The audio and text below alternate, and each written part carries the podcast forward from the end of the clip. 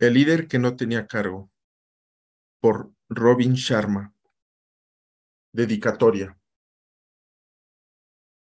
Te dedico este libro a ti, lector. Tu deseo de despertar al líder que hay en ti me inspira. Tu compromiso de dar lo mejor de ti en el trabajo me conmueve. Y tu disposición a influir positivamente en los demás me anima a dedicarme aún más a ayudar a los demás a liderar sin cargo.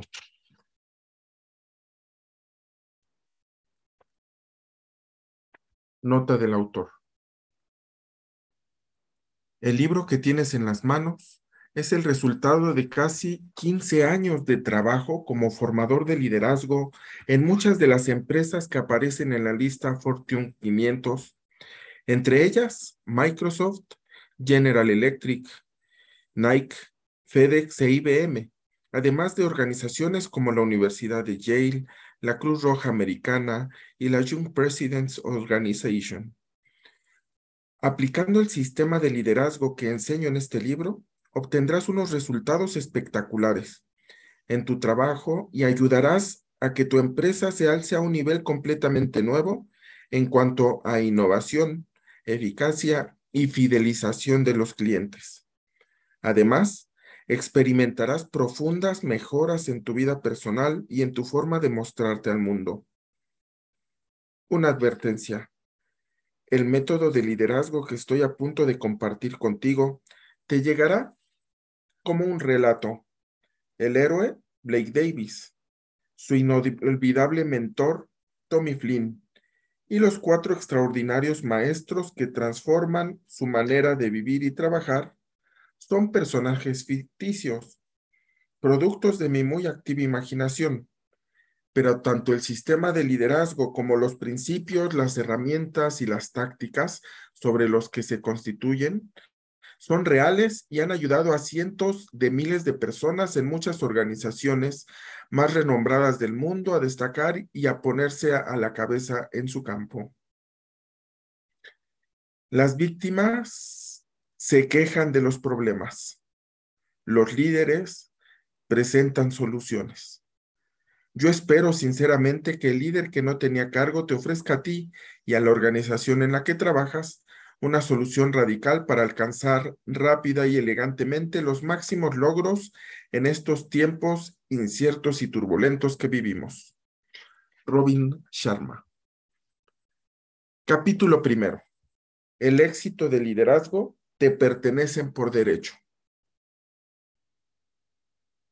Nadie triunfa más allá de sus sueños, más fantásticos, a menos que comience teniendo sueños fantásticos.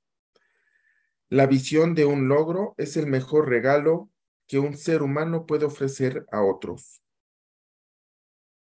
Ayn Rand. Todos nacemos siendo genios. Por desgracia, la mayoría de nosotros muere en la mediocridad. Espero que no te moleste que te revele esta certeza tan arraigada en mí cuando llevamos tan poco juntos. Pero tengo que ser sincero. Debería compartir contigo también que soy un tipo normal y corriente que tuvo la suerte de descubrir una serie de secretos extraordinarios y que esos secretos me ayudaron a alcanzar un tremendo éxito empresarial y una vida plena y satisfactoria. Lo bueno es que estoy aquí para ofrecerte todo lo que he descubierto en una aventura de lo más sorprendente. De ese modo, tú también podrás alcanzar unos resultados espectaculares en el trabajo y vivir una vida plena a partir de hoy mismo. Las eficaces lecciones que te revelaré se irán desarrollando suavemente, con mucho cuidado y con mi más sincero aliento. El viaje que vamos a realizar juntos estará sembrado de diversión, inspiración y entretenimiento. Los principios y las herramientas que descubrirás darán alas a tu carrera, te llevarán a alcanzar nuevos niveles de felicidad y a expresar plenamente lo mejor de ti mismo. Pero, por encima de todo, te prometo que seré sincero. Te debo ese respeto. Me llamo Blake Davis y aunque nací en Milwaukee, he vivido en la ciudad de Nueva York casi toda mi vida y me sigue encantando sus restaurantes, el ritmo de la ciudad, la gente y esos perritos calientes de los puestos callejeros. Son increíbles. Sí, me encanta comer. Para mí, uno de los mejores placeres de la vida, junto con una buena conversación, mis deportes favoritos y los buenos libros. En fin, que no hay otro sitio en el mundo como la Gran Manzana. No tengo ninguna intención de marcharme de aquí, nunca. Permíteme que haga una breve autobiografía antes de que te hable de los extraños y maravillosos eventos que me trasladaron desde donde estaba hasta donde siempre quise estar. Mi madre era la persona más buena que he conocido. Mi padre, la persona más decidida gente decente y humilde. No eran perfectos, pero ¿quién lo es? Lo importante es que siempre hicieron las cosas lo mejor que pudieron. Y para mí, hacer lo mejor que puedes es hacer todo lo que puedes. Entonces podrás irte a casa y acostarte tranquilo. Preocuparse por cosas que no dependen de uno es una buena manera de ponerse enfermo. Además, la mayoría de las cosas que tanto nos preocupan no suceden jamás. Kurt Vonnegut lo expresó estupendamente. Los problemas reales de la vida suelen ser cosas en las que ni siquiera se nos ha ocurrido pensar, cosas que de pronto te asaltan a las cuatro de la tarde un martes cualquiera. Mis padres me han influido en tantos aspectos. No tenían demasiadas cosas, pero en cierto sentido lo tenían todo. La fuerza de sus convicciones, unos valores extraordinarios, un gran respeto por sí mismos. Todavía los echo de menos, y no pasa un solo día en que olvida darles las gracias. A veces, en los momentos de tranquilidad, reflexiono sobre el hecho de que generalmente no somos conscientes de la importancia de las personas a las que amamos hasta que los perdemos. Entonces damos largos y silenciosos paseos y rezamos por tener una segunda oportunidad y poder tratarlos como se merecían. Por favor, que no tengas que arrepentirte de algo así en tu vida sucede demasiado a menudo a demasiadas personas. Si todavía tienes la suerte de contar con tus padres, quiérelos y respétalos hoy. Yo me crié siendo un buen chico, un corazón con dos piernas, solía decir mi abuelo. No se me pasaba por la cabeza la posibilidad de hacer daño a nadie ni ocasionar ningún trastorno. En el colegio me iba bastante bien. Tenía éxito con las chicas y jugaba fútbol en el equipo del instituto. Todo cambió cuando murieron mis padres. Se mundió el mundo. Perdí toda la confianza. Me descentré. Mi vida se estancó. Con 25 años, Pasaba de un trabajo a otro e iba por la vida como si tuviera puesto el piloto automático. Estaba como anestesiado y nada me importaba. Me automedicaba viendo demasiado televisión, comiendo mucho y preocupándome en exceso. Todo para evitar sentir el dolor que uno sufre cuando reconoce que está desperdiciando su potencial.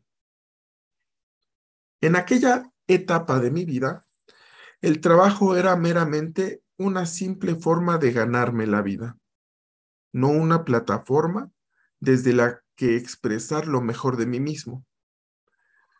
Un empleo no era más que una mala manera de pasar las horas del día, no una maravillosa oportunidad de desarrollar todo lo que yo podía hacer. Era una forma de pasar el tiempo, no una excelente oportunidad de arrojar luz sobre los demás y construir una organización mejor y con ello un mundo mejor. Al final, decidí enrolarme en el ejército. Me parecía que era un buen paso, para sentir que formaba parte de algo y encontrar un poco de orden en medio del caos. Me mandaron a la guerra en Irak y aunque pertenecer a las Fuerzas Armadas dio estructura a mi vida, también me aportó unas experiencias que hoy todavía me atormentan. Vi morir gente en sangrientas batallas, a amigos con los que había realizado la instrucción. Vi a soldados que eran poco más que niños brutalmente mutilados y trágicamente heridos. Y vi que cualquier entusiasmo que pudiera haber existido en mí desaparecía. Me hundí en la desesperación. Y aunque no sufrí ninguna herida física en la guerra, era un soldado herido. Allá donde iba, llevaba conmigo los fantasmas de la batalla. De pronto, llegó el día de volver a casa. Fue todo tan rápido que me sentí mareado. Me metieron en un avión, me llevaron a casa y en un día o dos, después de algunos exámenes médicos de rutina, me licencié. Me dieron las gracias por el servicio que había prestado a mi país y me desearon buena suerte y una soleada tarde de otoño, abandonaba una calle de la ciudad cuando llegué a una aterradora conclusión. Volví a estar totalmente solo. Mi mayor batalla fue intentar volver a integrarme en una sociedad que me había olvidado. Por las noches no podía dormir, mi mente me castigaba con violentos recuerdos de las escenas terroríficas que había vivido en la guerra. Por las mañanas me quedaba en la cama durante horas intentando reunir la energía necesaria para levantarme y empezar el día. Me dolía el cuerpo.